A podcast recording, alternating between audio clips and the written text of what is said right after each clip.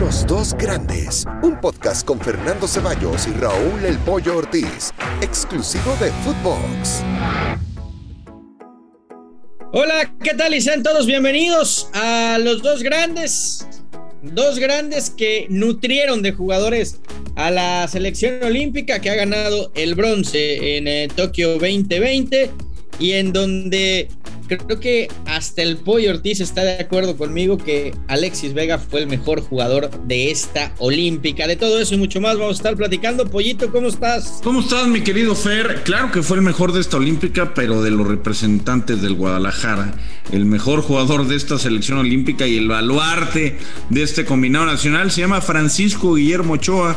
Eso creo que todos lo, tienen, lo tienen claro. Por supuesto que Vega tuvo un gran rendimiento, el propio Córdoba de Luis Romo, ¿no? Eh, espectacular lo de Johan Vázquez. Hay jugadores que me quedaron a deber un poquito, ¿no? Como, como Diego Laines, como el propio Charlie. Creo que, creo que podían dar un poquito más, pero bueno, al final de cuentas se consigue el objetivo, mi querido Fer. México logra medalla, se lleva la de bronce. Eh, por la noche estarán, o por la madrugada estarán disputando la de oro y plata, tanto España como Brasil, pero creo que es una buena gestión de Jaime Lozano, ¿eh? No se lo vayan a querer robar cuando quieran echar a Bucetich. Déjenlo tranquilo, que vaya un equipo al que sí pueda ganar. Encaja, encaja en Chivas. ¿eh? Ya, mostró que, a los chavos los puede hacer jugar bien al fútbol, con un fútbol vistoso, alegre, ofensivo. Eh, te vas por la fácil, ¿no? Por, por Memo Ochoa, que, que, no lo vi en los penales. Digo, sí, adivinó todos, no, no paró ninguno, ¿no? Pero bueno, eh, yo creo que si alguien eh, le puso algo distinto a esta selección, le aportó talento, el mismo Cubo lo dijo, ¿eh? El mismo Cubo lo dijo. ya conocía a Laines, pero me sorprendió Alexis sí, Vega. Es verdad. Creo que, creo, creo que Vega, creo que Vega en estos Juegos Olímpicos le ha abierto los ojos al mundo y en especial a Europa. No sé si vaya a regresar a Chivas. ¿eh? Pues ojalá que no, ¿no? Ya lo habíamos comentado el otro día. Para mí lo de, lo de Vega ha sido sensacional. Primero desde Toluca, ¿no? Porque hay que recordar que tuvo un par de lesiones muy cañonas lleva yo a decir otra cosa. Bien que lo reconozcas, ¿eh? Como el mejor de la Olímpica. Me da gusto que, lo vayas aceptando. No, no, no, no, estoy diciendo eso, es que tú escuchas lo que quieres. Estoy diciendo que tuvo un gran torneo. Para mí el mejor de la Olímpica, ya te dije, fue Guillermo Ochoa. Pero eh, creo que Alexis Vega tuvo un torneo espectacular.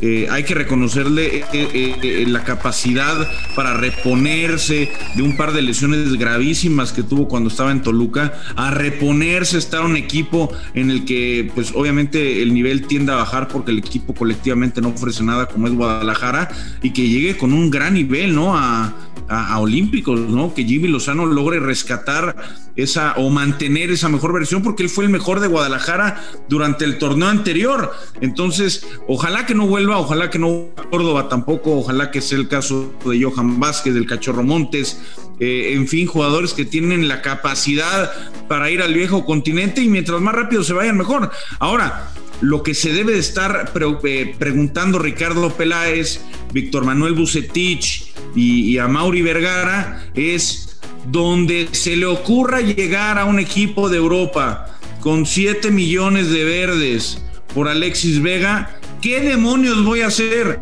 Porque mediáticamente, y estarás de acuerdo, Fer, pues todos queremos que se vaya, ¿no? O sea, o sea el, mundo del fútbol mexicano, queremos que los mexicanos se vayan a Europa para eventualmente pero tener, mira, mejores jugadores. Ahí, Pero tú tienes que ser, ah, espérame, ahí tú tienes que ser el primero en reconocer en este podcast que si hay un equipo históricamente que en el fútbol mexicano les da facilidades a sus jugadores para ir a Europa, es Chivas, ¿eh? Sí, puede ser que sí, puede ser que sí. No por, no por nada es el que más sí, no, no, puede ser, puede, ser que sí, puede ser que sí. Eh, da facilidades a pesar de las limitantes en el mercado que tiene Guadalajara. Ahora, muchos de esos fichajes que han mandado al viejo continente se han dado en momentos dulces, en momentos de no tanta presión, estarás de acuerdo, ¿no? Eh, a, nivel deportivo. Hoy Guadalajara tiene la presión de que es un equipo que no clasificó a la liguilla, que ya tiene algunos años sin salir campeón, que no está jugando bien, eh, que está urgido de resultados. Ricardo Peláez. Pero también tienes que pensar a futuro, pollo. a ver, a ver, a ver, pensemos a futuro en Chivas. eh, sabemos lo, que le cuesta fichar por, por lo caro que le suelen vender y, lo complicado que es. y, lo mal, y, lo mal que, y lo mal que gasta. No lo mal. No, y, la, mal gestión que han tenido anteriormente, estoy totalmente de acuerdo contigo. Y aquí lo hablábamos el otro día. Eh, ¿Para qué llevaste a Alexis Peña? ¿Para qué llevaste al Gallo Vázquez? ¿Para qué llevaste a Madueña? Jugadores que, que seguramente de ese nivel tenías en cantera. Pero ¿qué pasa con el tema Vega? Tú vendes hoy a Vega en 7, 8 millones, te quedas un porcentaje de la carta para futuras ventas y, vas haciendo caja para, para, para después salir Pero ¿sabes cuál es el problema, mi Fer? Ahí estoy de acuerdo contigo, ¿eh? Por fin estamos de acuerdo en algo.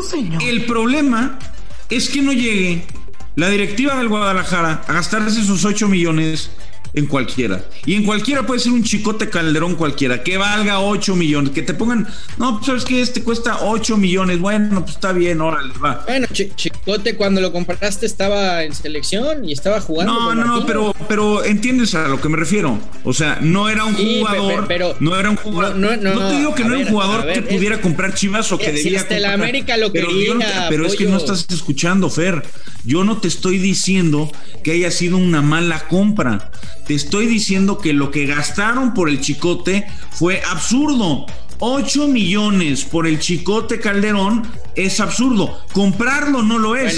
Gastarte 8 en América ofertó 6. Bueno, pues hasta ahí. Es o, como, sea, o sea, creo, que, creo que creo que en el momento en el que estaba el chicote, que estaba llamado a selección mexicana, que estaba inclusive peleando el, puesto a, Gallardo, porque no había muchos laterales izquierdos en ese momento, parecía un jugador que, te podía dar mucho futuro. Lamentablemente, desde que ha llegado a Chivas, eh, vacunó al América, eso sí, los, tiene de hijos, los tiene de clientes, pero a partir de ahí no, no ha A partir y antes de ahí, o sea, la verdad es que con el Chicote Calderón, es como Omar Arellano, o le hizo un par de goles al América y, fue, fue inexistente.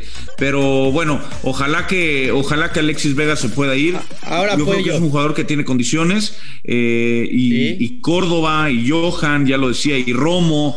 Es decir, esta selección mexicana tiene que, tiene que exportar. Se tienen que aprovechar estos momentos mediáticos, Fer, para exportar. No me interesa volver a ver a Córdoba con la playera del América. Te lo digo así. No lo quiero ver. No quiero que esté otra vez con el América, siempre y cuando se vaya a Europa. Y Europa no significa que se vayan al Barça o al Madrid o al Manchester. No me importa que se vayan al Getafe, que se vayan al Friburgo, que se vayan al Borussia Mönchengladbach, que se vayan al Stoke City, no me interesa, pero que se vayan ya.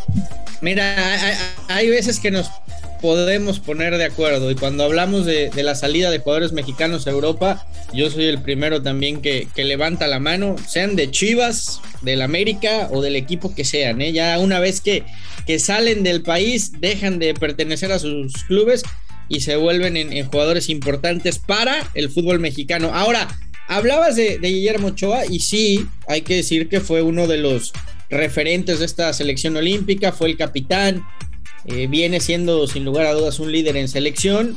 Yo, yo, reconozco también en Guillermo Ochoa al mejor portero de la Liga MX, pero a veces, Pollo, me parece que, que ya ustedes, los americanistas, empiezan a, volar y a decir que ya Ochoa es el mejor portero en la historia del fútbol mexicano, vayamos también con calma. es, que es indudable, es indudable, Fer. Fíjate que yo tenía mis dudas, ¿eh?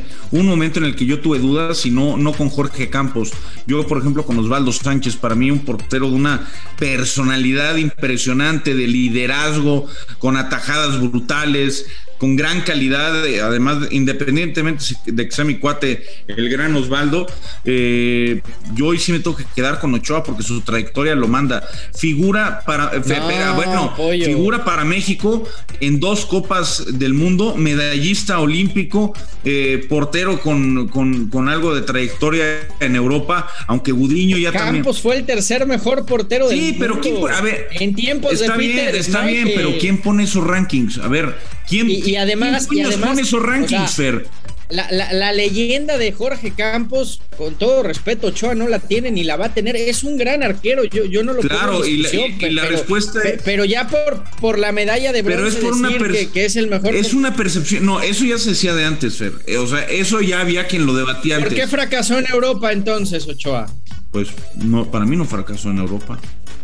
No fracasó en el Málaga porque nunca le pudo ganar el puesto a Kameni. Bueno, es, y, es que al final. Y ahí fue, y ahí es fue. que al final es una fue, decisión. un tema de memo, al final ¿eh? es una, no, al final es una decisión del técnico a quien pone, ¿no? Y, y, el técnico no pidió a Francisco Guillermo Ochoa. Ese técnico no, pidió a Ochoa también, para el también, Málaga. Ta, también Pollo, también Pollo, Memo se equivocó, llegó tarde de la pretemporada. Bueno, y pudo, peso, y pudo haber llegado comió, al Paris Saint Germain. Pudo haber llegado al Paris Saint Germain si no hubiera comido, no, llegó, no se hubiera comido unos tacos en la calle, o sea. Pero no bueno, llegó, bueno, pero Pollo, no llegó y en el Málaga no pudo con Bueno, bueno, para ti, para ti es fracasar, para ti es fracasar. Para mí fracasar es, por ejemplo, lo que le pasó a Gudiño, ¿no? Que ni siquiera pudo jugar en el Porto y que terminó jugando en el Apoel. Eso para mí es fracasar. Pero vaya, hay que entender que un que porteros mexicanos en Europa han habido dos o tres, ¿no? Hay algún hombre por ahí perdido que jugó en una de estas ligas horrorosas rumanas o alguna cosa rara por ahí, pero al final